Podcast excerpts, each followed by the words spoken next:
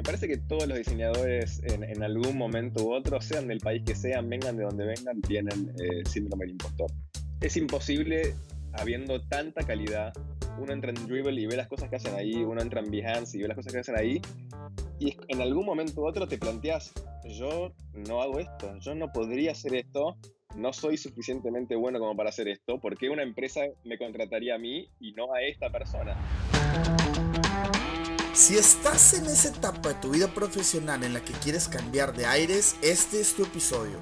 Estoy seguro que aquí encontrarás la inspiración que necesitas para por fin enviar ese mensaje, correo o tweet que tanto has esperado enviar. Tal es el caso de nuestro invitado el día de hoy que un correo lo separaba del trabajo de sus sueños. Se trata del buen Johnny Gómez, de Buenos Aires, Argentina y actualmente trabajando en Estados Unidos como Visual Developer para Webflow. Johnny nos cuenta su historia, además de compartir con nosotros muy buenos tips para que tú también consigas el trabajo de tus sueños. Yo soy Aldo Tobías y esto es Mucho Hábitat tal? Bienvenidos a un episodio más de Mucho Hábitat y en esta mañanita estamos platicando ya con el buen Johnny Gómez. ¿Qué tal Johnny? ¿Cómo estás? Hola Aldo, ¿cómo va? Eh, muy bien por acá, por suerte. Excelente. ¿Dónde te encuentras ahorita Johnny? Para que nos pongas un poquito en contexto. En este momento estoy en Arlington, queda en las afueras de Washington, D.C., a, a, cinco minutos en el estado de Virginia. De Virginia, perfecto. ¿Y originalmente eres argentino? Buenos Aires, si no me equivoco. Originalmente soy de Buenos Aires, Argentina, y estoy acá en Estados Unidos hace eh, un poquito más que cuatro meses. Excelente. Oye, Johnny, y me gustaría nada más como para arrancar este episodio de una manera muy concisa, ¿qué estás haciendo ahorita en la compañía donde trabajas? Y, este, y luego ya nos vamos ahora a la carnita de cómo llegaste ahí. En este momento estoy trabajando en Webflow.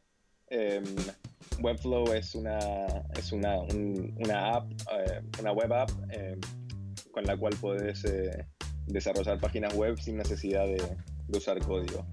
Em, mi puesto ahí es, como Visual Developer. Trabajo mucho en las páginas de marketing, en diseño y después en desarrollar visualmente. Que está buenísima la página, vayan y chequenla. Está la verdad muy, muy bonita, muy así que Excelente. Entonces, pues bueno, Johnny, me gustaría empezar con una pregunta. Bueno, la pregunta consiste es por qué migrar. Y quizá eh, nos puedas platicar un poquito de tu background y cómo llegaste a este esta respuesta de por qué migrar, por qué salir de Argentina. O bueno, en tu historia probablemente empecemos a, a ver algunos este eh, digamos, como indicios de por qué, de por qué terminaste yéndote a Estados Unidos, pero si nos puedes platicar tu historia y al final, digo, para replantear esta pregunta del por qué migrar, por qué irse a ejercer fuera de tu país. Bueno, en principio yo siempre quise, siempre quise apuntar para afuera.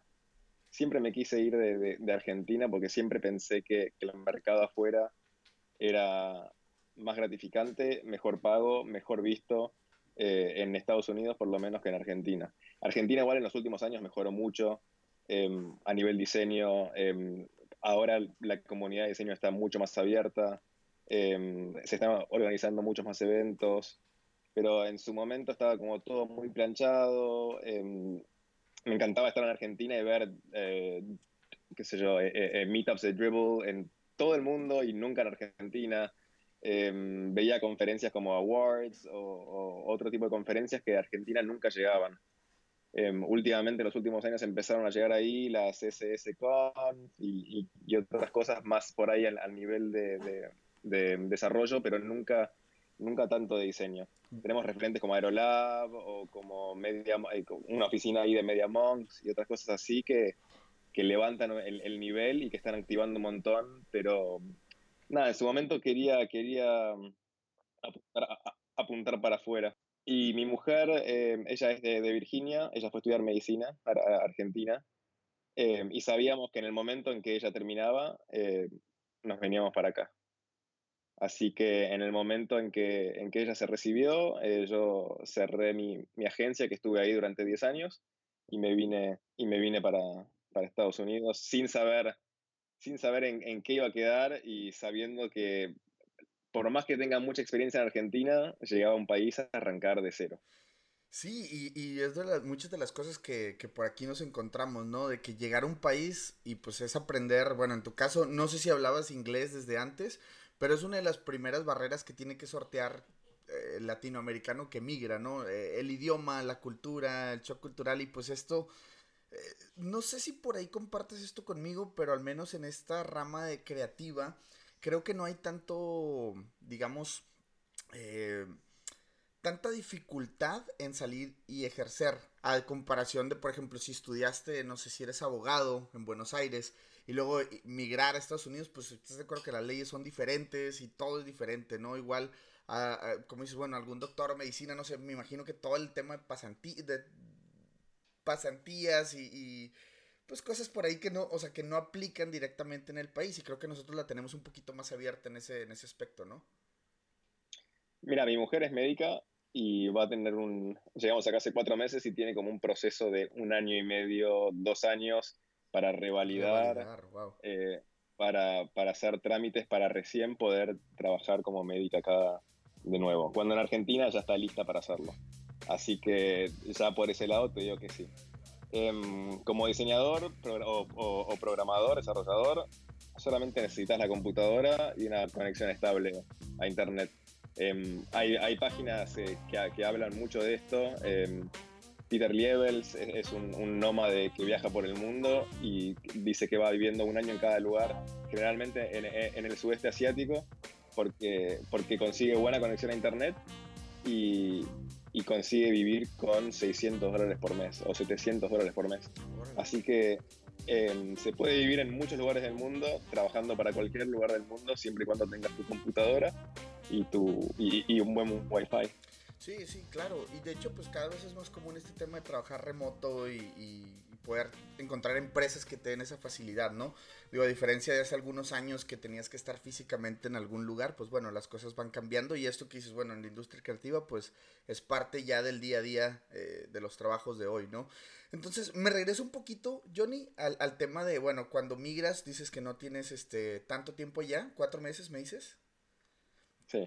Entonces, ahora sí que lo tienes todo fresco y eso, la verdad, se va a poner bueno el episodio porque me gustaría conocer eh, cuando e, esta etapa, ¿no? Cuando decides, bueno, con tu mujer de que, bueno, vamos a regresar, vamos a Estados Unidos, ¿cuáles eran como tus miedos, tus incertidumbres? ¿Qué pasaba por ahí por tu cabeza? ¿Qué, qué traías en mente? Yo vengo con 10 años de, de tener mi agencia en Argentina, de moverme con muchos clientes, clientes grandes, clientes chicos, startups, revistas de moda, marcas de moda. Y si bien siempre quise irme para Estados Unidos, sabía que yo llegaba acá y era un nadie. Sabía que llegaba acá y a menos que seas uno de esos chicos prodigios que trabaja con marcas internacionales eh, desde chico y, tenés un portfolio muy buen armado, venís acá y tenés que, hacer tu carrera de cero, básicamente. Em, yo sabía que venía acá y tenía que empezar a hacer networking eh, lo máximo que pudiese. Sabía que tenía que ir eh, a todas las conferencias que pudiese ir.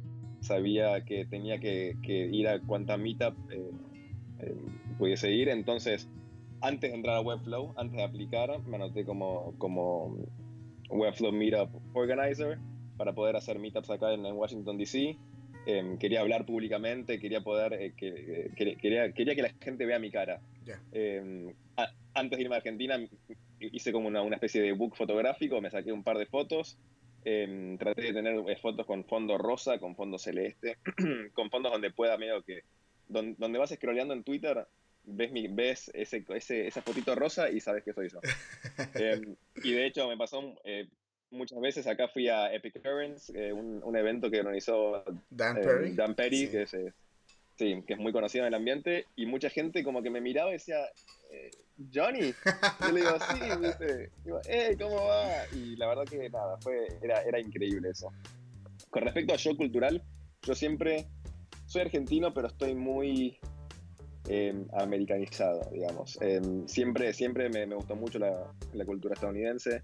Em, cada vez que pude venir para acá a ver a la familia de mi esposa, me vine para acá. Em, el inglés, por suerte, lo tengo casi, casi como, como lenguaje, te diría casi como nativo, si bien, si bien no soy estadounidense, pero lo manejo muy bien. Pero sí hay un pequeño shock cultural que estando acá cuatro meses me doy cuenta que la gente es distinta acá. y al decir distinto no digo distinto malo, digo que es distinto. Eh, tienen una, una, crianza diferente.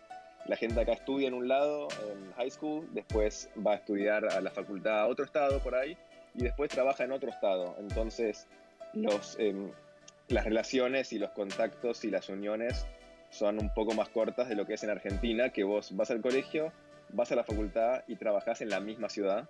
Entonces siempre te seguís viendo con toda tu gente, te juntás con toda tu gente durante la semana, durante el fin de semana, viajás con, con, las mismas personas y hay gente que muere con los mismos amigos em, que tenía en el colegio. Em, acá es como todo muy nómade y no es malo, pero es diferente y estoy acostumbrándome a eso. Sí, digo, y suena bastante interesante porque, bueno, solamente lo que mencionas es migración interna, ¿no? O sea, en mismo Estados Unidos, pues es gente yendo de un lado, de un lado a otro, de un estado a otro, y pues bueno, es, es relacionarte y todo el tiempo estar como en ese networking, como dices, ¿no? En cambio nosotros, pues bueno, en Latinoamérica es muy común de que todavía estás en la universidad y sigues en casa de tus papás, o no sé, digo, ese es un, caso muy, como muy recurrente y que no tienes que salir a otro estado. Entonces creo que nos tardamos un poquito en desarrollar esas habilidades de, de, networking, de ir, bueno, no sé, en Estados Unidos es un poquito igual que aquí en Canadá, pero donde, oye, a, tus 15, eh, 16 años ya estás empezando a hacer volunteering, donde ya la gente está empezando como a conocer de ti para tener en tu currículum. Y creo que nosotros en Latinoamérica tenemos un poquito eso más rezagado, ¿no? La habilidad de conectar con gente creo que nos llega un poquito, un poquito después, ¿no? Y, justamente eso, o sea, el, haber crecido con, estos dos tipos de, eh, de, ideas o de mindsets, eh, me gustaría que nos platicaras para ti cuáles son los mayores retos, Johnny, que vive alguien que migra. Primero es, eh, yo por suerte estoy con, mi esposa, pero migrar solo es difícil. yo, yo siempre me consideré alguien, no solitario, pero alguien que se maneja muy bien estando solo. no tengo la necesidad no me pongo triste si no tengo contacto con la gente, eh, trato de, hablar o de mantener las relaciones que tengo desde Argentina y de, y de ser lo más friendly posible.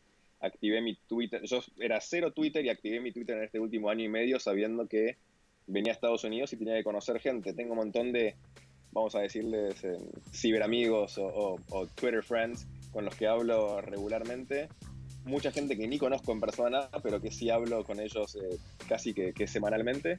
Em, pero viajar solo es, eh, es un desafío.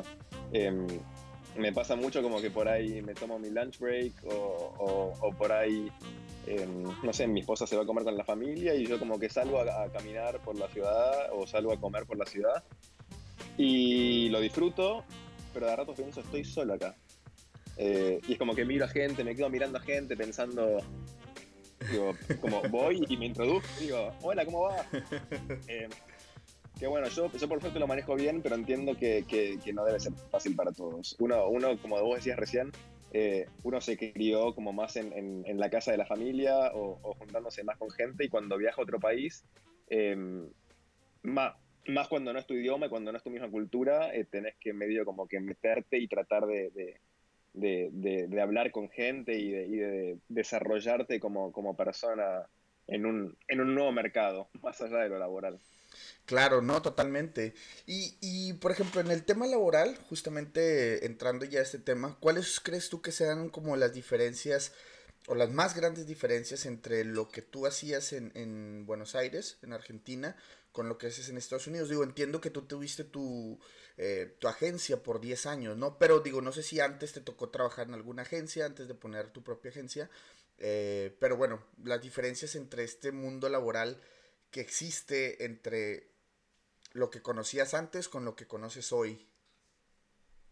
Mira, yo cuando vine a Estados Unidos tuve mi primer trabajo remoto en mi vida, la primera vez que trabajaba para alguien que no sea yo en mi vida y mi primer trabajo en Estados Unidos. Todo era nuevo. Yo sabía que iba, todo nuevo. Yo sabía que iba, que, iba a ser un desafío em, porque era todo diferente para mí. Em, si bien siento que soy re proactivo y me acomodo a, distintas situaciones, em, por suerte pude encontrar una compañía como Webflow que te da mucha libertad para, para eh, tanto de horarios como para hacer lo que vos quieras, como para la salud mental, eh, que bueno, e, eso después lo, lo hablamos mejor. Pero um, yo en Argentina tenía mis horarios, hacía lo que yo quería, eh, agarraba a los clientes que yo quería. Ya estábamos en una situación con mi socio em, que teníamos cierta libertad como para, como para hacer lo que queríamos y para trabajar con los clientes que queríamos. Al final em, terminé eh, trabajando por un par de meses en, una agencia que son Webflow Experts también, que también conecté por ahí, eh, que se llama Bonds, que me metí ahí pensando cuando voy a Estados Unidos voy a estar trabajando para alguien en un equipo más grande de, lo que era mi agencia, así que era como el mejor interín como para ir eh, aprendiendo teamwork, workflows con otra gente, Em, más tools tipo eh, a nivel de, team working como Asana o, mm, o, Product, que era lo que usábamos ahí. Em, y nada, más como trabajar en, equipo, que tanto en mi agencia no lo tuve. Y cuando llegué acá a Estados Unidos me encuentro trabajando en Webflow, en una empresa remota, eh, yo con el, el, imposter syndrome al nivel de las nubes. voy a hacer un paréntesis en ese tema porque todo, todo mundo en, en, en, el podcast sufre de este, de este síndrome. O sea, creer que no eres suficientemente bueno para la tarea que te están asignando. ¿Cómo lo manejas, Johnny? ¿Qué, qué, qué, qué pasa por tu cabeza? ¿Cómo lo superaste, pues? Me parece que todos los diseñadores en, algún momento u otro, sean del país que sean, vengan de donde vengan, tienen eh, síndrome del impostor. Es imposible, habiendo tanta calidad, uno entra en Dribble y ve las cosas que hacen ahí, uno entra en Behance y ve las cosas que hacen ahí, y en algún momento u otro te planteas, yo no hago esto, yo no podría hacer esto, no soy suficientemente bueno como para hacer esto, ¿por qué una empresa me contrataría a mí y no a esta persona? Em, y de repente me di cuenta en Random Webflow, por ejemplo, que la gente, cuando te dicen cosas muy buenas de tu trabajo, y te dicen, che, me encanta eso, o qué bueno que está eso, o algo así, y pensás, por ahí no soy tan malo. Por ahí la verdad que, que, diseño. Em, y, de, y bueno, y cuando, cuando empezás a, a, trabajar un poco más, ves que tenés esa solidez y, que tenés, y yo por lo menos ya siento que tengo mi propio estilo. Siento, eh, en Argentina ya tenía compañías que me contrataban por el estilo que tenía yo que otras empresas no tenían. Em, pero bueno, yendo a otro país, migrando a otro país, arrancando de cero, em, siendo sudamericano, sin ser despectivo, pero siendo de afuera de, de, lo que es el mercado de Estados Unidos, eh, pensaba, ¿cómo me van a contratar a mí? Em, la verdad que, que, que, es difícil, fue difícil. Sí, sí, sí, me, me lo imagino, ¿no? Y, y, te digo, es algo que casi todos sufrimos de este lado de que dices, bueno, ¿por qué? Porque a mí, sobre todo, tu primer día de trabajo, ¿no? Yo, yo creo que ese es el, el pensamiento cuando, bueno, aquí está tu setup, tu computadora, lo que sea. Y empiezas como con eso de que, y si me piden algo y no lo sé hacer, y, y empiezas con ese tema, lo platicé en el episodio pasado, que era un poquito más como el tema de, eh, de creértela y de, de confiar en tus aptitudes, ¿no? Lo que decías, o sea, oye, pues por ahí no soy tan malo, o sea, no, no puede ser tan mal. O sea, no pase todos esos filtros que luego te hacen en las entrevistas como para, pues, para no ser la persona que estaban buscando, ¿no? Y aquí me voy un poquito como en... Eh, voy a entrar al tema de, de, cómo fue tu entrevista y, y, el proyecto este que, o sea, cómo fue esa parte donde tú te postulas a la vacante, este, y que nos puedas platicar un poquito de eso, Johnny. Dale. Mira, volviendo eh, rápido a lo otro, eh, lo que me ayudó mucho fue el canal de YouTube eh, The Future. Me ayudó mucho. Verlo a Chris Do y ver la determinación y cómo y, la actitud que él tiene al respecto del mundo y del cliente y cómo, y cómo lo porta orgulloso, eso me ayudó mucho. A venderte como. Venderte como. como venderte como millones. Okay. Sé vender tu mejor versión y hay gente que lo va a creer. Y, es eh, algo como lo que vos decías, creo que en el episodio con Ale Quintero, que decías fake it until you make it. Sí. Que, que, tiene, un, tiene un poco de eso. Em, y es eh, tratar de mostrar siempre tu mejor versión y hay gente que le va a encantar esa versión tuya.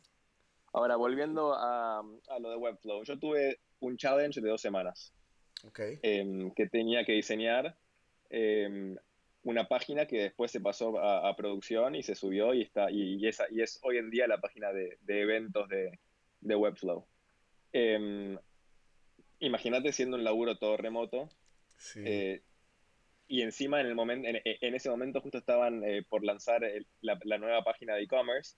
Así que como que yo no sabía qué estaba pasando en la oficina en Webflow. solamente sabía lo que yo hablaba con, con el equipo con el que lidiaba. Y pasó, de repente pasaba que pasaban días y no me respondían y yo ya de nuevo con el síndrome del impostor. Eso, eso, fue todo para mí, hasta acá llegué, me van a decir no, muchas gracias y, y listo. Em, y, y, ahí aparecía Ryan, que es el design lead ahora ahí, y me decía, te pido mil disculpas, estamos eh, con, con, mil cosas acá, pero me gusta mucho lo que estás haciendo. Em, y siempre como tiran, tirándome buena energía y buenos comentarios. Y ahí cuando me decía eso, recargaba eh, energía y decía, sí, yo puedo hacer esto, yo voy a entrar a trabajar en Webflow. Un trabajo con, eh, que, que, hace mucho quiero y que por síndrome del impostor nunca me animé a... ¿Pero tú te postulaste o vieron tu trabajo en algún lugar y te contactaron o cómo estuvo esa onda? Yo me, yo me postulé el año pasado, en, en junio o julio. No tuve respuesta y ahí fue cuando mi, mi confianza se desbarrancó y dijo, digo, ¿qué hago aplicando para Webflow? ¿Cómo yo voy a aplicar para Webflow? Em, y cuando vine, cuando vine a Estados Unidos, cuando estaba buscando trabajos nuevos y pensando a, ver qué es lo que voy a hacer, em, estaba hablando con mi hermana y empecé a aplicar a trabajos a los cuales, a los cuales pensaba, yo no quiero trabajar acá, estoy aplicando por aplicar en un trabajo al cual seguramente a la semana voy a, voy a decir, ¿por qué hice esto? Em, y mi hermana me dice, cuál, cuál, es tu dream job? Y le digo, Webflow. Y me dice, ¿y aplica? Y le digo, no. Y me dice, ¿pero por qué? Dice, porque, porque no voy a... Mi hermana vive, en Key West y habla en inglés. Y le digo, I'm just not gonna make the cut. Okay. Em, como, no voy a hacer suficiente para, para, lo que están pidiendo. Y me dice, pero bueno, probá aunque sea. Y ese mismo día, Dan Perry tuitea en, en hace un post en, en, en Twitter que era Em, algo, algo así como em, vamos a cambiarle el lunes a una persona, eh, si tienen algún trabajo, algún empleo disponible, postéenlo acá, en este thread. Entonces, eso se volvió viral, empezaron a postear, postear, postear, postear, creo que tiene, no sé, más de 2.000 retweets, em, eh, CEOs, eh, eh, lead designers y un montón de, de, equipos de diseño empezaron a postear ahí había, trabajos en un montón de agencias, en un montón de compañías grandes, en InVision, y una de estas era un Webflow. Em, y cuando vi eso dije, bueno, ¿sabes qué? Voy a probar y listo. Entonces eh, me mandé ahí y mandé un mail que creo que el mail fue lo que más cambió. Em, mandé un mail con tanta energía, con tantas ganas de, de, hagamos esto, let's do this. Quiero trabajar en Webflow, estoy dispuesto a dar mi, mi 110% para estar ahí. Em, que después me dijeron, no queremos tu 110%, tampoco queremos tu 100%, porque sabemos que tenés que dividir vida con trabajo. Em, que eso me encantó, la verdad. Wow, está em, increíble, está increíble, la verdad me, late, me late un Increíble. Y, y terminé aplicando y también ahí hubo como una falta de comunicación que de repente, bueno, buenísimo, hablemos, y digo, dale. Y de repente me mandan un mail que, es, que quedó en, en los borradores de ellos. Y pasaron tres o cuatro días y yo ya de nuevo. ¿Qué estaba pensando? Eh, y aparece de nuevo y me dice, no lo puedo creer, me quedan borradores, eh, I'm, so ashamed. Y yo, pero no, no, por favor. No pasa nada, nomás mándame. Eh, sí, sí. Y bueno, y acá estamos, por suerte. Eh, todo funcionó para bien. Excelente, qué, qué, qué, buena historia, digo, sobre todo porque estamos muchas veces a un correo de distancia de las cosas que queremos, ¿no? Y por alguna, digo, solamente como falta de confianza en nosotros mismos, terminamos por no mandar ese correo o no mandar ese tweet o cualquier cosa, ¿no? Decidir participar en algún design challenge o cualquier cosa que por ahí eh, te estés como limitando. Y pues bueno, como un correo y esta historia que nos cuentas de tu hermana que también te dice, pues dale, o sea, no pasa nada. Este, y es aquí donde, donde me gusta hacer un paréntesis y creo que cada historia tiene sus personajes, ¿no? Que te inspiran o que te dicen. Y al final de cuentas lo que buscamos con ese podcast es que si tú no estás escuchando y sientes como la necesidad de dar un poquito más de ti y estas historias te inspiran, pues dale, ¿no? Para eso estamos aquí contando este tipo de cosas para que veas que sí pasan, o sea, un correo, un tweet pueden cambiar tu historia. Y Johnny, me gustaría, eh, para cerrar como esta, esta etapa esta sección del podcast, nada más platicar eh, acerca de, o más bien, preguntarte, porque veo que por ahí todo lo que nos has contado hasta ahora, te veo muy proactivo. Creo que eres una persona con muy buena vibra y veo que tienes mucha proactividad en las cosas que andas haciendo, eh, lo que te metías ahí de, de, o sea, que abriste tu Twitter, las fotos que te tomaste, cuando llegas, empezarte a escribir a meetups y, ese tipo de cosas. Nos gustaría que nos compartieras qué tiene que tener alguien que se decide a, a migrar, a dar ese paso. O sea, cuáles son las cosas que esa persona debería de tener. Y te lo pregunto de esta manera porque veo que tú hiciste un montón de cosas. Entonces, ¿qué es lo que más te funcionó y qué pudieras tú recomendar para, para que alguien lo tenga en cuenta? Yo, por suerte, em, me encuentro en este momento en una buena situación económica que, que, puedo, puedo eh, darme el lujo, porque es un lujo, de ir a Epic Currents, de ir a. Ahora, en, el 5 de junio, me voy a Design. Um, al Dribble Hang Time en, en Nueva York, oh. estuve en Creative South, en, en Georgia. Um, son lujos que, que, que, si uno se lo puede dar, se los tiene que dar, más estando en un país en el cual no es el tuyo. Um, en, en Epicurrents, por suerte, pude, pude encontrar eh, una, una, casa con, con varias personas, eh, gente que, trabaja, que ha trabajado en Facebook, que ha trabajado en Google, gente que, que es freelancers, eh, eh, compartíamos casa con una chica que estaba, que estaba recién estudiando en la facultad, había mucha diversidad.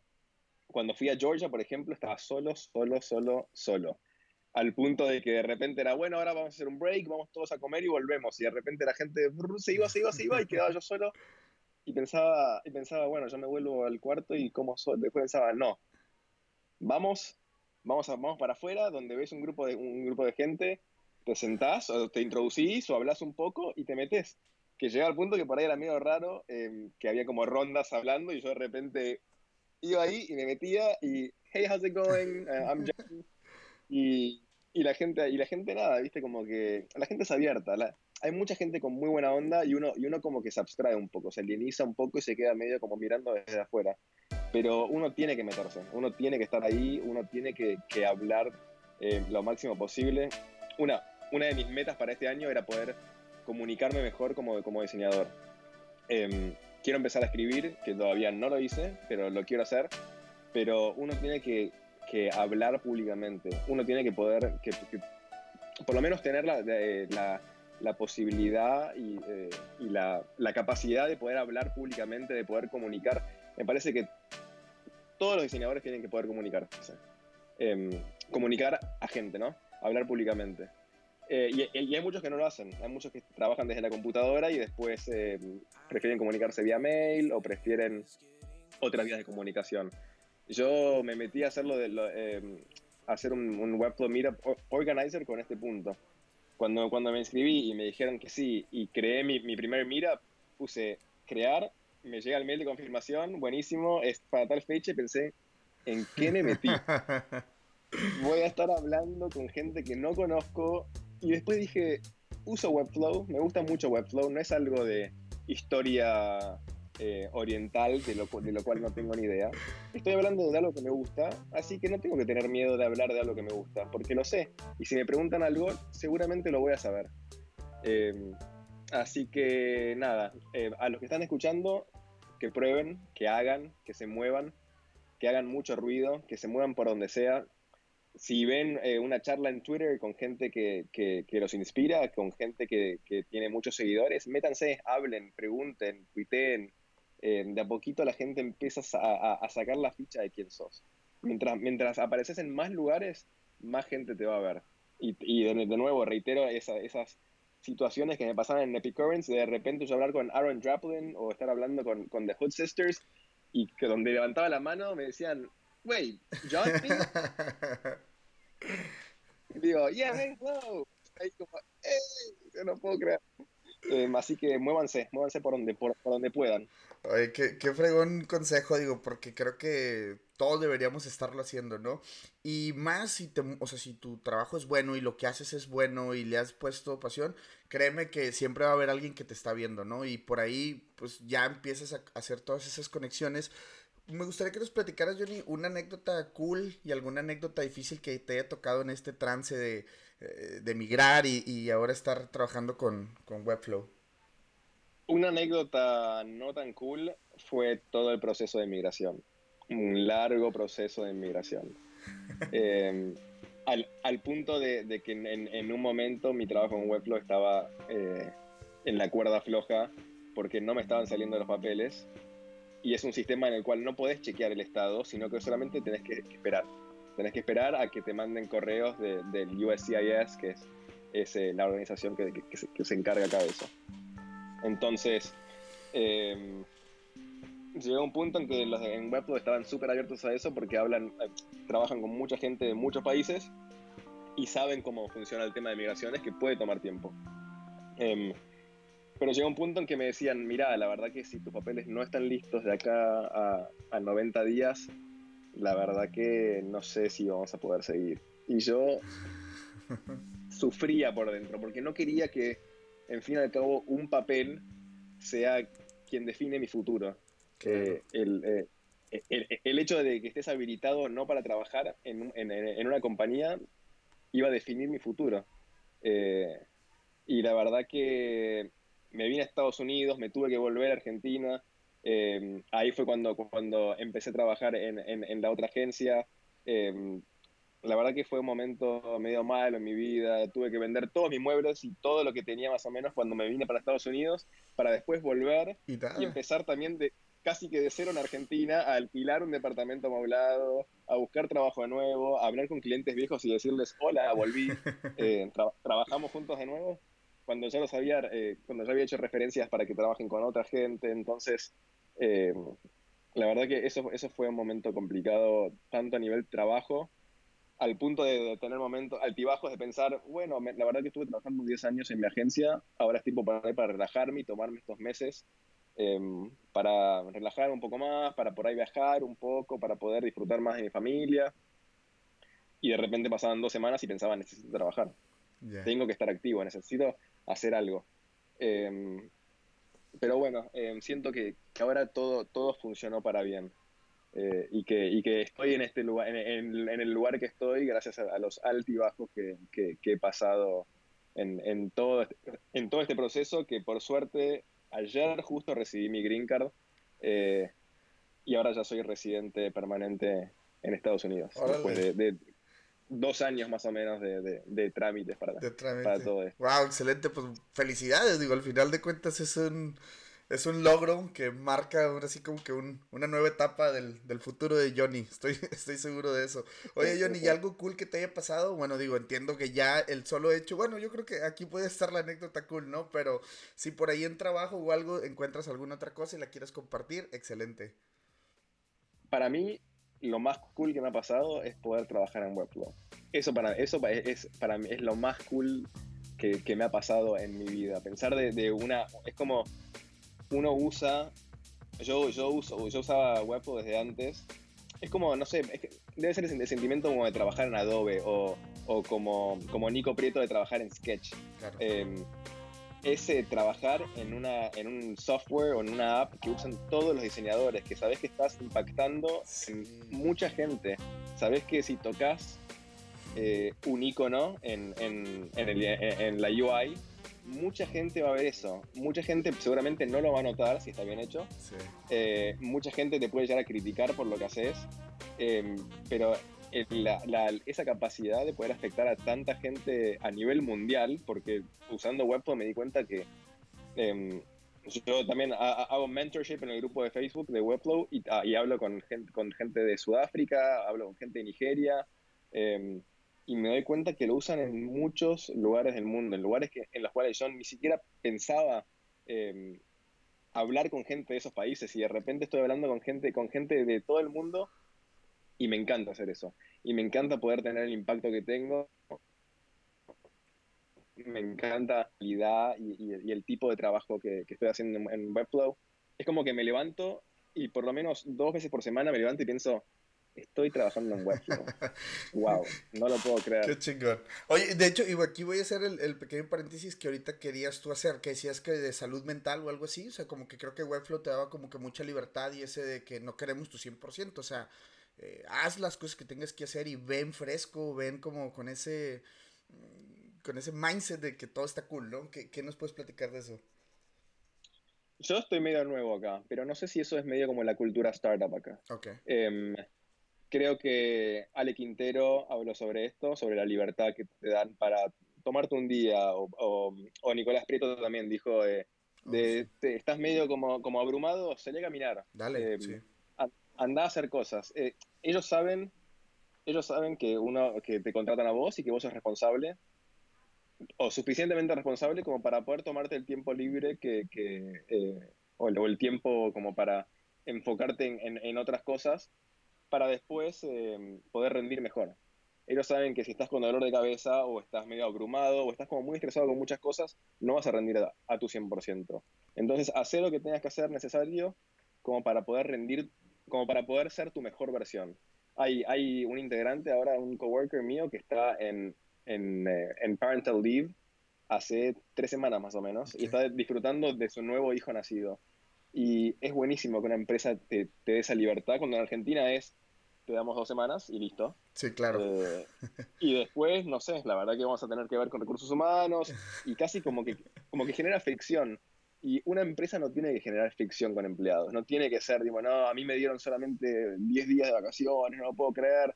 Y uno está como atado a ese sistema. Uno tiene que querer, que querer trabajar donde trabaja.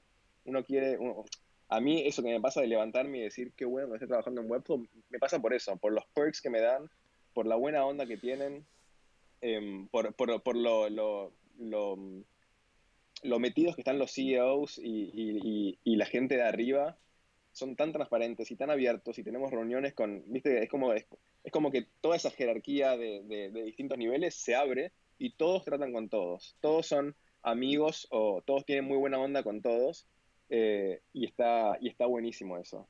Eh, y me parece que eso ayuda mucho a a sacar ese, ese tabú o, o, eso que por ahí te estresa de, uy, no, ¿qué va a decir mi jefe? O, o como tener ese miedo a la autoridad.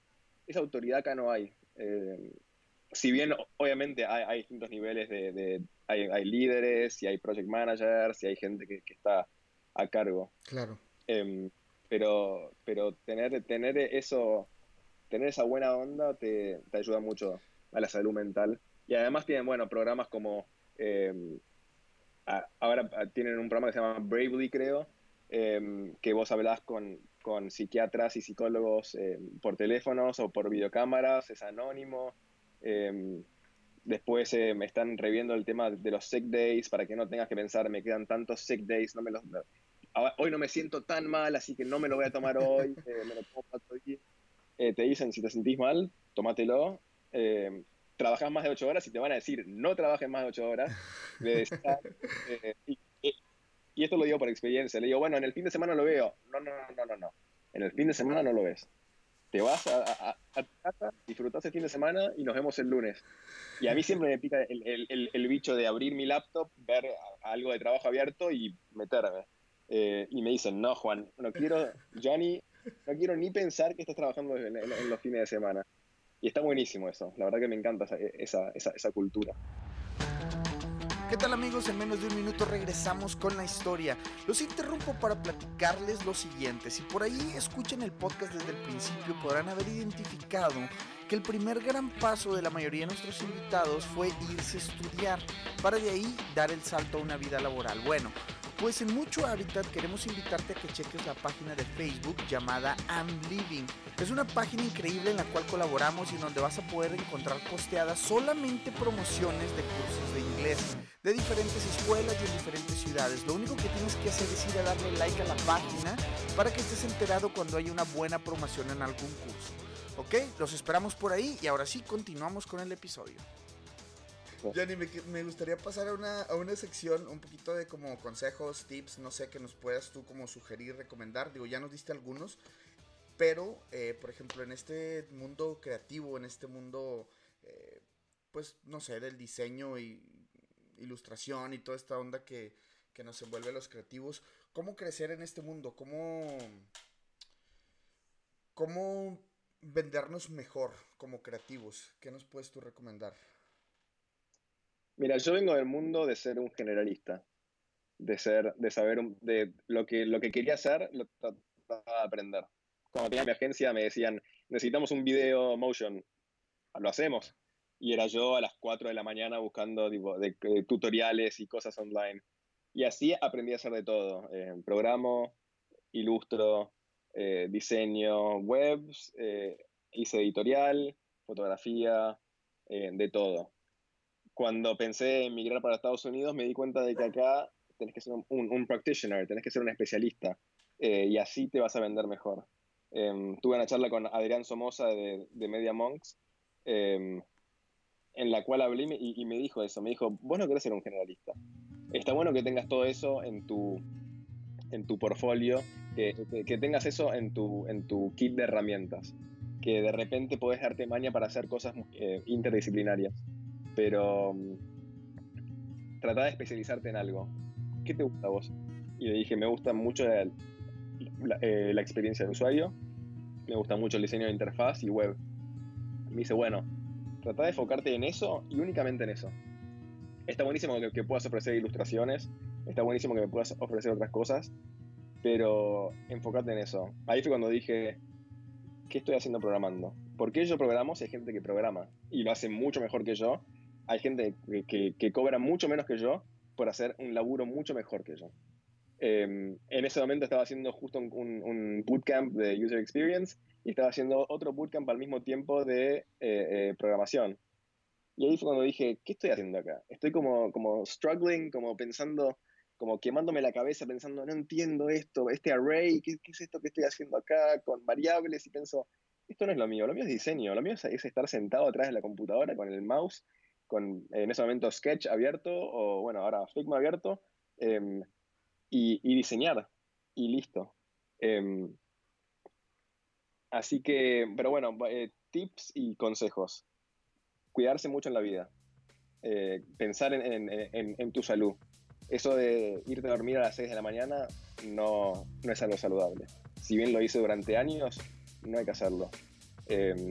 Eh, andate a dormir a una hora prudente, eh, uno, dos, tres de la mañana como, como mucho si es una, un, si, para una excepción, pero hay que dormir lo máximo posible. Eso lo aprendí después de ser una, una lechuza durante 10 años más o menos.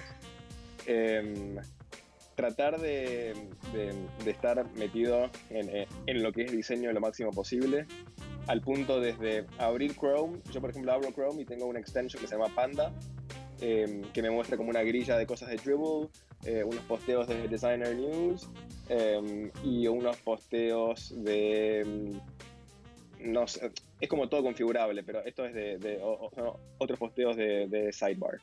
Em, entonces entro y por más que sean esos 5 o 10 segundos, eh, estoy, estoy inspirándome. Em, hago mucho research, todo el tiempo estoy leyendo en blogs, en Medium, eh, tratando de, como de estar actualizado con las últimas, con, las últimas tendencias o, qué es lo que está qué es lo que está ahí afuera. Em, Twitter mucho, sigo, creo que en mi Twitter un 95% deben ser diseñadores que no conozco, a los cuales aspiro o, que hacen trabajo increíble. Desde, no sé, Nathan Riley hasta Dan Perry, hasta eh, eh, Pablo Stanley, eh, eh, Kat Noon, que está más como metida en, en, en accesibilidad, Hood Sisters. Hay mucha gente muy inspiradora que, eh, con, con, los cuales podés hablar, porque Twitter te da esa, chance de, de, poder tuitear y que te respondan y que pienses, no te puedo creer, me acaba de responder tal diseñador que me encanta. Claro. Em, así que hablar, hablar y, moverse lo máximo posible. Eh, que bueno, que voy a lo que era, a lo que decía antes, de, de tratar de, de, poner tu carita, tu profile ahí en, en, en la, la máxima cantidad de lugares posibles. me encanta, me encantan los, los, tips. Y por ahí, Johnny, me gustaría que nos platicaras un poquito qué opinas de, cuál es tu opinión del fracaso. El fracaso, bueno, va muy de la mano con, con el, el, síndrome del impostor, con pensar que uno, uno no es suficiente, que, que, uno, que por qué uno va a ser contratado, o de, de ver trabajos tuyos y pensar, esto, esto no es bueno. Eh, qué sé yo, la verdad que es, es, algo duro. Me parece que hay que asumirlo en, en algún momento u otro. Em, me he pasado con clientes que no he podido agarrar con, eh, cuando he hecho pitch eh, y no podía agarrar y tomaba eso como fracaso, cuando en verdad es, por ahí yo no soy la, mejor solución para ese cliente. Em, eso me, me, costó un tiempo aprender y, entender eso, al punto de que en, en, cierto momento venían clientes y les decía, yo no soy tu persona para esto. Eh, yo no soy la persona que, que, que, que estás buscando. Em, por más que vengas y me quieras pagar un montón, o por más que vengas y, y, sea un cliente divertido, yo sé que mi estilo o lo que yo hago no te va a servir para solucionar el problema que vos estás tratando de solucionar. Claro. Em, por ahí venían y me decían, quiero una página web. Y le digo, ¿qué es lo que quieres en verdad? Y dice, no, quiero una página web. Y ¿pero qué es lo que quieres? Digo, no, quiero tener una, imagen, no sé, más corporativa o quiero poder vender más o algo así. Y por ahí, eh, cuando llegaba al punto de que era, por ahí lo que tenés que hacer es, es mejorar tu SEO. Eh, entonces, eh, eso es algo que yo no hago y no quiero, que también va medio de la mano esto con ser especialista o ser generalista. Me podría poner a hacer una campaña de, una optimización en Search Engine, pero yo no hago eso y, no especializo en eso. Y hay gente que se especializa, hay, estudios que hacen solamente y puramente eso y tenés que ir con eso. Em, que bueno, que de momentos en momentos más eh, con de menos experiencia, esas cosas las tomaba como fracaso. Em, cuando sentía que no podía dar el 100% de todo el abanico de, de, lo que se me pedía. De pensar que, bueno, que eso, eso me llevó a estar hasta las 6 de la mañana investigando y buscando en blogs eh, cómo hacer para tal cosa.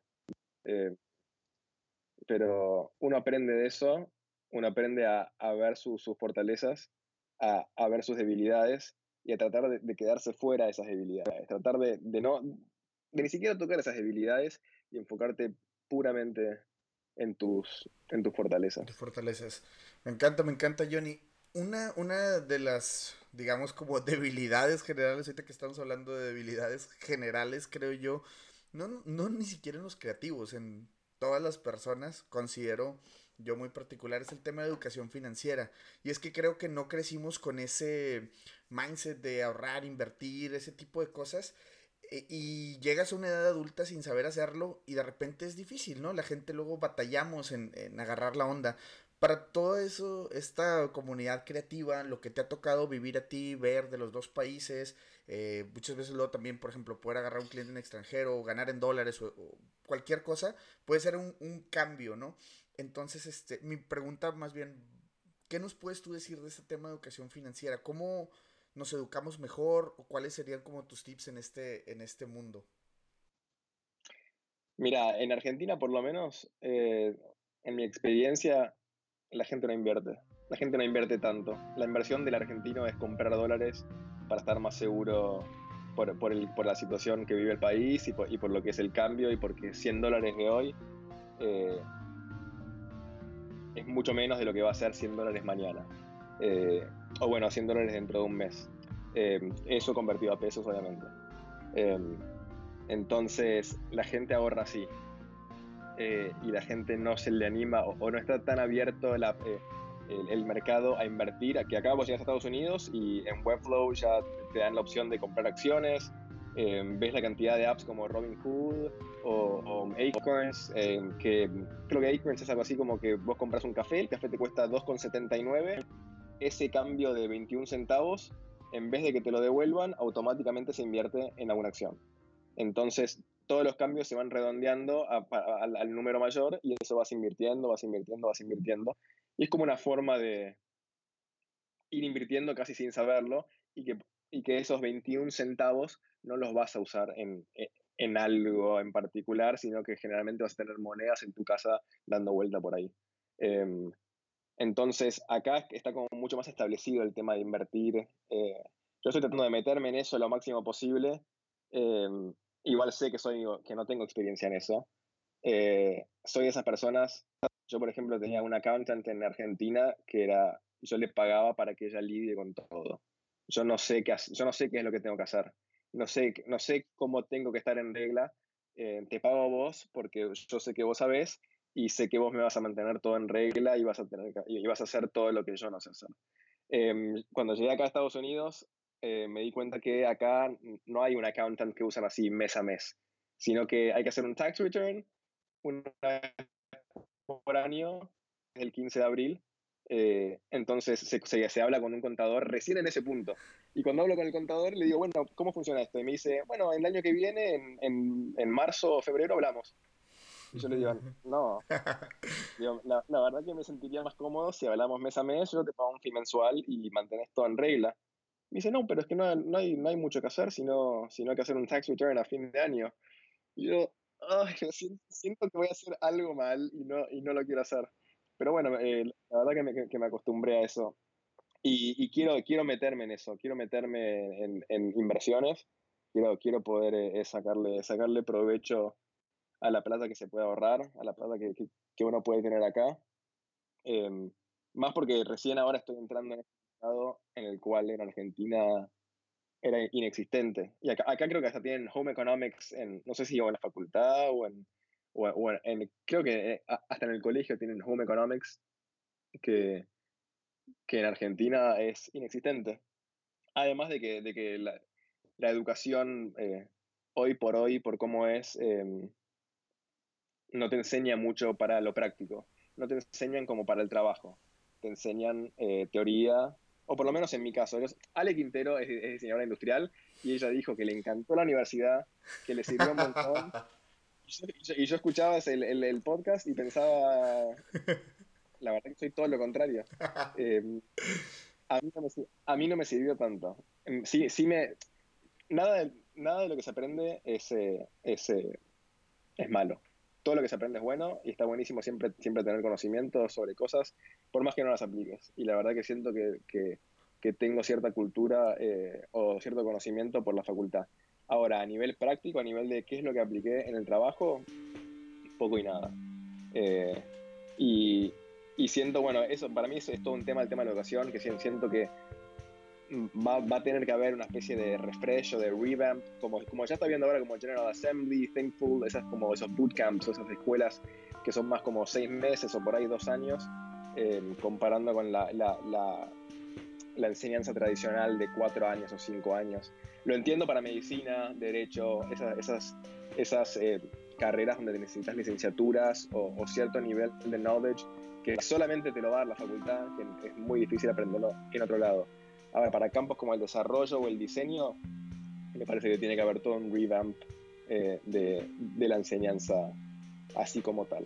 Pero bueno, me fui un poco por las ramas, perdón. No, no, no, digo, y, todo lo que nos platica tiene, mucho sentido, digo, porque al final de cuentas es, es, eso, o sea, ahorita ya, por ejemplo, ya echados a andar, ya salimos de la facultad, ya nos graduamos y luego de repente pues estamos con el tema de que las tarjetas de crédito y que el pago y que esto y que el otro, entonces es muy necesario, si no te vas a meter un curso, si no vas a hacer ese como, uh, no vas a tomar una clase, pues al menos eh, oriéntate, ¿no? O sea, es una parte como básica de regresar y decir, bueno, ¿cómo manejo mis finanzas personales? ¿Cómo hacemos, eh, no sé, algún plan de ahorro, lo que sea, si estás casado o no? Porque eh, la vida cambia, ¿no? Al final de cuentas, quien nos escucha y es muy joven y todavía vive en casa sus papás, pues es una, es una historia, ¿no? Pero luego ya cuando, o sea, migras o cuando te vas a vivir solo y todo, pues todo cuesta, ¿no? Te das cuenta como que eh, la despensa aquí en el refri no se refilea sola. este, hay que pagar este, el coche, el seguro, eh, insurances por todos lados, bills y... Entonces termina por, por pasar eso, ¿no? Entonces es la idea de traer este tema al podcast, un poquito como despertar a quien nos escuche que sí se tiene que nutrir en este tema y, y es parte, bueno, pues de, de las cosas que que, vienen para un futuro, si, eres muy joven y si ya estás en estas ondas, pues bueno, nos entenderás a la perfección de lo que estamos hablando.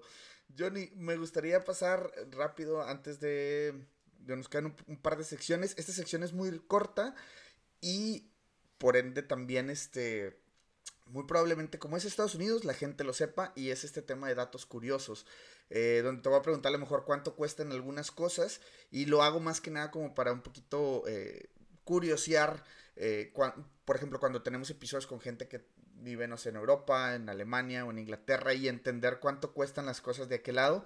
Y pues si por ahí tú nos puedes platicar un poquito en Estados Unidos, cuánto cuesta, digamos, por ejemplo, el transporte público o una hora de parking, por así decirlo, en caso de que no te muevas en transporte público. Em, acá en Estados Unidos cambia mucho por estado. Hay estados que son mucho más baratos y hay estados que son mucho más caros. Me pasó que cuando me fui a la oficina de Webflow en San Francisco me di cuenta de la diferencia de Oh. precios que hay entre San Francisco, que creo que es, si no es la ciudad más cara, es de las más caras, Sí. eh, con, con Washington, que también es una ciudad muy cara, eh, pero no tan cara como San Francisco. Eh, a- a- así que los precios que por ahí yo te puedo llegar a decir pueden ser más caros de lo que son en Florida o en otras ciudades. Ya. Transporte público, tenemos muy buen transporte acá. Hay un, un metro que, que- que se transforma en, en tren saliendo para afuera de la ciudad, que está en- entre 2 dólares y, y 4 dólares de- dependiendo para dónde vayas.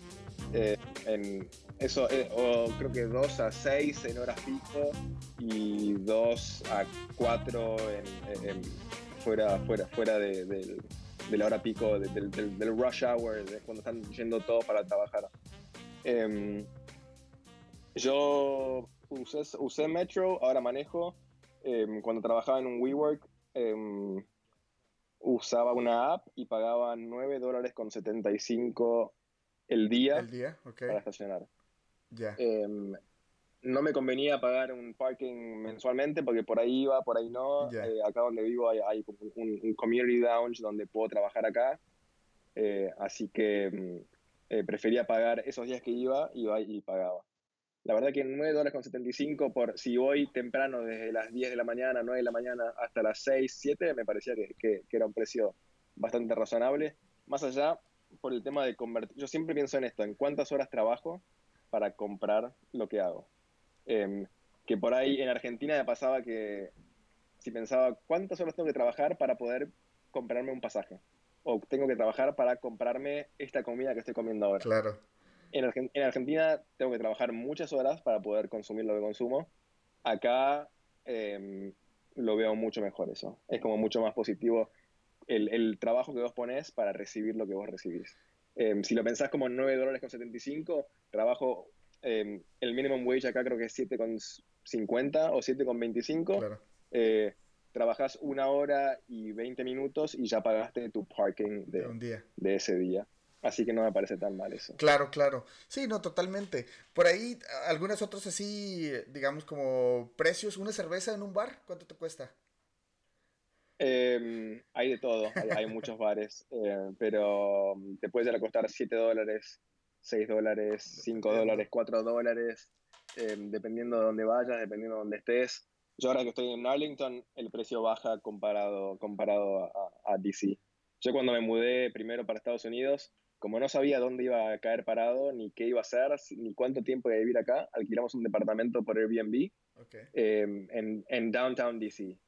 Eh, de repente, cuando, cuando nos pusimos a buscar departamentos como para, para hacer un long-term lease de, de dos años o de año y medio, me puse a ver los precios de alquiler y dije, este Airbnb es muy barato, eh, todo lo que hay afuera es caro. Y ahí me puse a ver, ca- cada, cada vez expandía más mi, mi, mi, mi- mi zona de, De búsqueda. de búsqueda. Eh, ya saliendo de Washington DC, que es, un, es como un triángulo chiquito, salís de ahí, tenés para el norte y, y este Maryland y para, y para el oeste Virginia. Saliendo de ahí, ya el alquiler te puede bajar hasta mil dólares más o menos Ya. eh, por mes. Y después, mientras más te vas alejando, eh, baja mucho el alquiler, por lo que pagás por ahí un monoambiente en Washington, D.C., puedes estar viviendo en un townhouse eh, a 40 minutos del- de la ciudad. Eh, hay departamentos, hay, ah, por ahí puedes tener un monoambiente por 3 mil dólares en Washington y por 3 mil dólares estás viviendo a 40 minutos de la ciudad en una casa. Una casa entera, claro, claro. Sí, sí, digo, eh, lo mismo pasa aquí en Vancouver. Entre más te alejas, más grandes y más, más económicos Mm. los precios. No, pero digo, todo tiene su precio, ¿no? Al final de cuentas, si trabajas en downtown y todo el tiempo vas a estar por ahí, pues bueno, te conviene estar cerca. Ahora sí, como que todo es depende, ¿no? Todo, todo va dependiendo de cuánto, eh, como dices, bueno, de cuánto ganas, de, de dónde vives, cuánto tiempo te queda. Entonces, pues bueno, ahí quedaron los datos, son algo rápidos, interesantes por ahí, para quien por ahí trae la curiosidad de cómo es esta onda en Estados Unidos. Y Johnny, para finalizar el episodio, eh, me gustaría pasar rápido a una sección solamente eh, que nos hagas una- alguna recomendación de alguna herramienta, software, algún libro o app que por ahí estés este, manejando, digo, eh, que nos puedas recomendar por ahí. Em, a ver, libros. Eh, este año tuve como, como resolution de empezar a leer más. Eh, porque también me parece que el diseñador tiene que leer. Habiendo tanto contenido ahí afuera por tantos diseñadores tan talentosos, que no te digo que te están mostrando cómo es el camino, pero te muestran, eh, te dan una guía bastante, bastante acertada. Em, porque muchos escritores cuentan sus errores, cuentan qué es lo que no hay que hacer. Eh, y eso está buenísimo saberlo, aprender de los errores del otro. Em, The Win Without Pitching Manifesto de Blair Enns es un libro que recomendó Chris Doe en The Future, que a la vez también recomiendo The Future. Si no conocen, búsquenlo en YouTube, videos muy, muy buenos. Hay mucho tough love de Chris Doe que te dice, no hagas esto, sea así, eh, vivís con, con tus papás cuando tenés 25, ¿por qué? Andate de ahí. Em, y un montón de cosas que te dicen como, eh, es como más o menos resumido de, si no lo haces es porque no querés, no porque no podés. Porque siempre se puede, hay que probar. Y, y eh, hay, hay, gente que le puede caer mal eso, pero tiene, tiene su, su parte de verdad. Um, después eh, Show Your Work de Austin Kleon es, um, es un libro cortito, casi que es, muy ilustrado también, que te dice eh, lo importante que es mostrar tu trabajo, eh, lo mucho que tenés que mostrar tu trabajo, um, porque básicamente lo que dice es, vos te vas a morir, lo que va a quedar es lo que está online. Y no importa cuántas cosas tengas vos hechas en tu casa, cuántos sketches tengas en, en, tu sketchbook, cuántas cosas tengas en tu computadora, porque tu computadora vos te vas a morir, esa computadora va a quedar tirada en algún sótano o en algún, o en algún ático. Lo que importa es cuánto tengamos online. Eh, que encima yo hablaba con un amigo y me decía, eh, cuando pagas el hosting y el dominio, paga el hosting y el dominio por cinco años. Entonces, si vos te morís, queda tu página colgada durante cinco, años.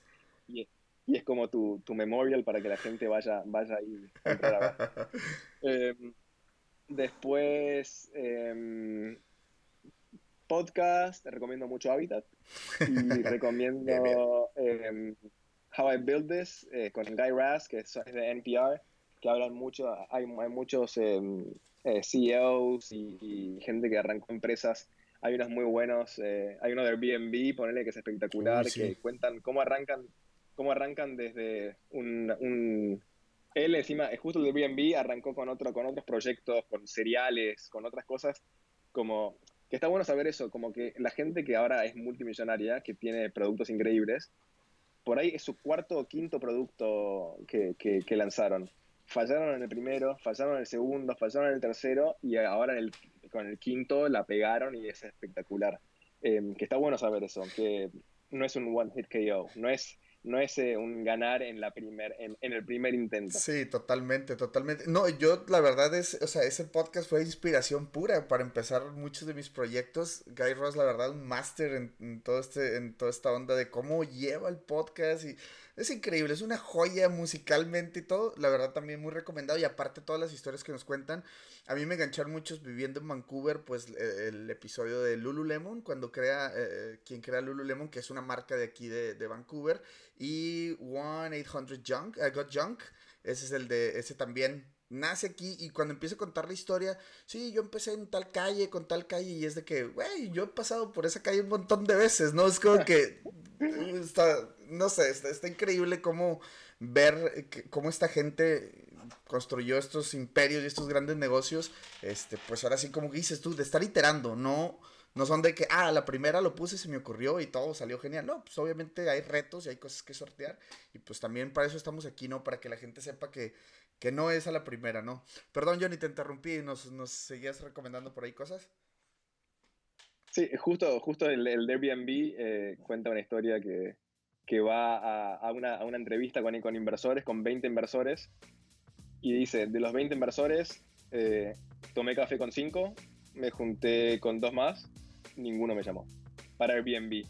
Le decían, vos vas a alquilar tu, está, tu, tu proyecto es que la gente alquile su casa para que la gente se quede a dormir ahí no va a funcionar.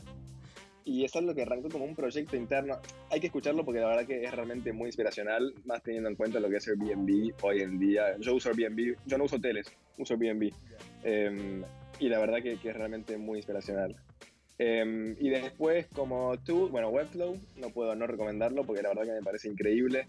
Si sos diseñador, eh, está bueno probarlo, aunque sea. Si sos programador y, no tenés por ahí mucha idea de diseño, también está buenísimo em, usarlo. Y además de, de, lo que puedes llegar a ser siendo por ahí un business owner o, o, o por ahí no siendo tanto del palo, em, está bueno la facilidad que te da de, desarrollar visualmente. Em, después, Artboard Studio, em, que es artboard.studio, que es una página web, que es una web app para poder hacer mockups. Básicamente elegís eh, vista de frente o, o, top view o rear view. Tenés, creo que, no sé, alrededor de 4.000 elementos para elegir. todos son todos PNG. Em, le podés elegir la sombra para qué lugar querés que vaya, le aplicas el fondo, le aplicas el diseño a, cada, a cada, elemento, puedes exportar eso a Photoshop. Em, está muy bueno si quieren hacer el, el, verdadero design porn para tener likes en Dribble. Eh, eso es una excelente herramienta em, para eso. y después, nada, hay que inspirarse mucho en Dribble, entrar mucho en Dribble, entrar, eh, hacer mucho scrolleo por más que esa imagen te quede guardada durante medio segundo en la cabeza, eh, eso es lo que puedes llegar a aplicar o puedes llegar a aplicar algo de eso en, algún eh, eh, proyecto a futuro. Em, y después, no sé, uso mucho Figma. Yo era Pro Sketch, ahora uso mucho Figma em, por el Live Collaboration y porque, porque, porque es gratis y porque se puede usar desde cualquier lugar. Em, puedo usarlo desde Mac, desde, desde Microsoft. Eh, extraño Sketch, la verdad, pero Figma la verdad que viene bastante bien y, me acostumbré eh, y estoy contento con eso. Em, y después no mucho más. Em, pero nada, eso. Perfecto, perfecto. Pues este, excelente eh, recomendaciones. Vamos a tratar de dejar todos los links en la descripción para que vayan y por ahí sean una manera más rápida de accesar a todo esto que nos está platicando Johnny. Y para que vayan y lo chequen, la verdad, prueben estas herramientas. Johnny, ¿qué viene para ti? ¿Proyectos que se, que se vean eh, a la puerta o en un futuro? ¿Qué traes por ahí en, mente? Em, bueno, lo que quiero que, que, estuve procrastinando mucho y no enfocándome a eso es que quiero tener mi blog, quiero poder comunicar, eh, quiero poder compartir las cosas que sé, eh, quiero poder contar los errores que tuve en el camino acá para que otra gente pueda, pueda no tener eso. Em, y, y, ser como más abierto a la comunidad. Por más que, por más que, que arranque con una page view eh, mensual, igualmente quiero, quiero poder hacer eso. Tampoco es que, es que busco ser enorme, ser grande o ser el, blog para chequear, em, pero quiero empezar a poner cosas en, letras, en palabras y poder tener eso en algún lugar eh, online. Em, y después, bueno, Webflow, estoy trabajando en algunos proyectos interesantes eh, para Webflow, em, de los cuales no puedo contar mucho, pero, pero son, son, son siempre upgrades y cosas eh, que, la comunidad, que la comunidad de Webflow siempre aprecia y está buenísimo. Está bueno poder hacer eso que antes por ahí no era tan así, de hacer launches de nuevos features casi que semanalmente. Eh, antes era como versión 1, después versión 1.1 venía dentro de cuatro meses y después 1.2 dentro de seis meses y después pasaban por ahí dos años y salían 2.0. Eh, Webflow, al ser, al ser una web app, van sacando distintas cosas todas las semanas que casi como que es como esa pequeña endorfina que te van metiendo todas las semanas para decir, wow, salió esto, wow, salió esto. Y es como que juegan con su propio límite, porque lo que una vez te limitó y te hizo pensar, no puedo usar Webflow o, ah, qué lástima que no tenga eso, ahora se puede hacer. Y de repente te encontrás con otra traba que después se desbloquea de nuevo. Tienen un buen sistema de wishlist que tienes por votaciones, lo que la gente más pide lo van trabajando. Em, así que nada, estamos, estamos en eso. Excelente, pues esperamos después platicar en algún otro episodio y nos puedes platicar de esto que, que vas a trabajar en futuro con, con, Webflow y pues bueno, que al final de cuentas vayan y usen la plataforma, la verdad está buenísima y por ahí, Johnny, si nos puedes compartir tus redes sociales, cómo sabe más la gente de ti, cómo te pueden encontrar. En eh, Twitter estoy como arroba call, eh, me Johnny. Em, En LinkedIn, que también es bastante activo, estoy como Juan Álzaga, linkedin.com barra in barra Juan Álzaga. Ese es mi nombre real en papel. Em, en, en eh, Dribble estoy como dribble.com barra it's Johnny. Johnny, hay muchas formas de escribirlo. Mi forma es J-O-H-N-N-I-E. Em, y después, em, que también va, por ahí de la mano con recomendaciones, estoy en canal en, en, en varios Slack channels como The Designership. Ahí hay más de 10.000, no sé si son cerca de 11.000 diseñadores que están ahí. está bueno como para compartir trabajo, pedir tips. Eh, después estoy en, eh, en em, Latinos for Design, hecho por Pablo Stanley. que ahí también está bueno. Hay varios canales también por países. Hay, hay, hay, hay movimiento ahí. Em, así que me pueden encontrar también por ahí. Ahí estoy como Johnny en esas dos. Em, y nada, siempre tengo los canales abiertos. Tengo los DMs abiertos también en Twitter, por si me quieren preguntar, eh, recomendar, saludar, felicitar, criticar, darme feedback, lo que sea. Siempre, siempre estoy abierto a escuchar todas las voces. Qué chingón, viejo. Le digo, la verdad, desde que eh, pasa eso, ¿no? Desde, desde, que nos contactamos por ahí en Slack, fue de que Johnny trae buena vibra, trae, trae buen pedo, vamos a cotorrear, vamos a ver qué, qué, podemos sacar. y la verdad es de que agradezco, agradezco eh, que te hayas tomado el tiempo, que te robamos por ahí estos minutos para que nos platicaras y qué chingón episodio, digo, la verdad es de que la gente que lo está escuchando, estoy seguro que va a sacar muy buenos tips y muy buenas recomendaciones y sobre todo el, tema de, que se sientan que son capaces de hacer las cosas, ¿no? Eh, esperamos inspirar a más gente con nuestras pláticas, con la historia de Johnny. Y pues nada, señores, pues te agradezco mucho, Johnny, eh, por haber participado en este episodio. Y este, algo más que por ahí se nos esté escapando.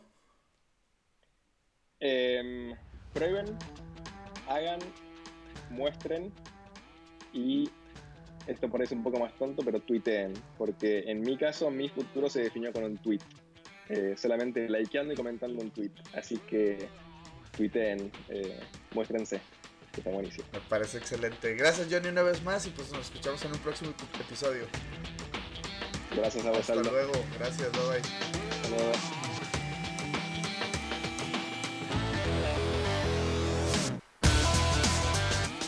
Gracias por haber escuchado este episodio hasta el final con el buen Johnny. La verdad es de que este podcast me ha ayudado mucho a ver las cosas de una manera diferente.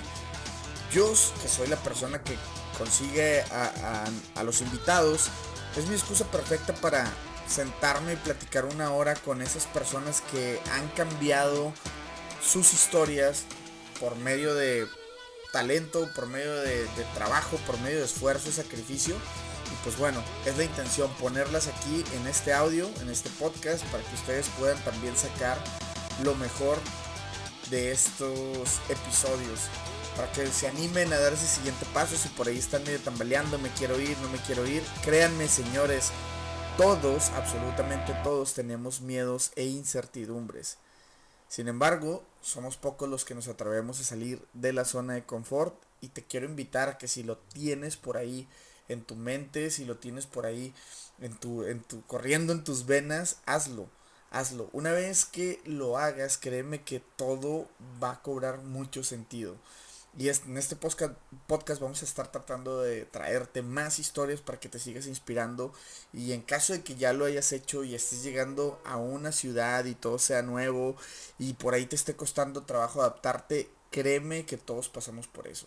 Gracias por seguir compartiendo este podcast, por hacer que llegue a más gente y sobre todo por sus reviews en iTunes. Les pedimos por favor, por favor que si por ahí les gusta este contenido, vayan a iTunes. Fun fact, está pasando el pinche tren cuando estoy grabando. Chinga, bueno, ni modo. vayan, vayan y, por favor ayúdenos, ayúdenos con un review. Si se puede, cinco estrellas, estará excelente. Y pues por ahí dejen su comentario. ¿Qué les ha parecido? Estamos trabajando y mejorando todo este tema del audio. Por ahí me sigue costando trabajo, pero nada, quería solamente como platicárselos en este buen episodio. Eh, para que por ahí tengan en cuenta, ¿no? Todo lo que hay detrás, todo lo que hay detrás de, una grabación de podcast.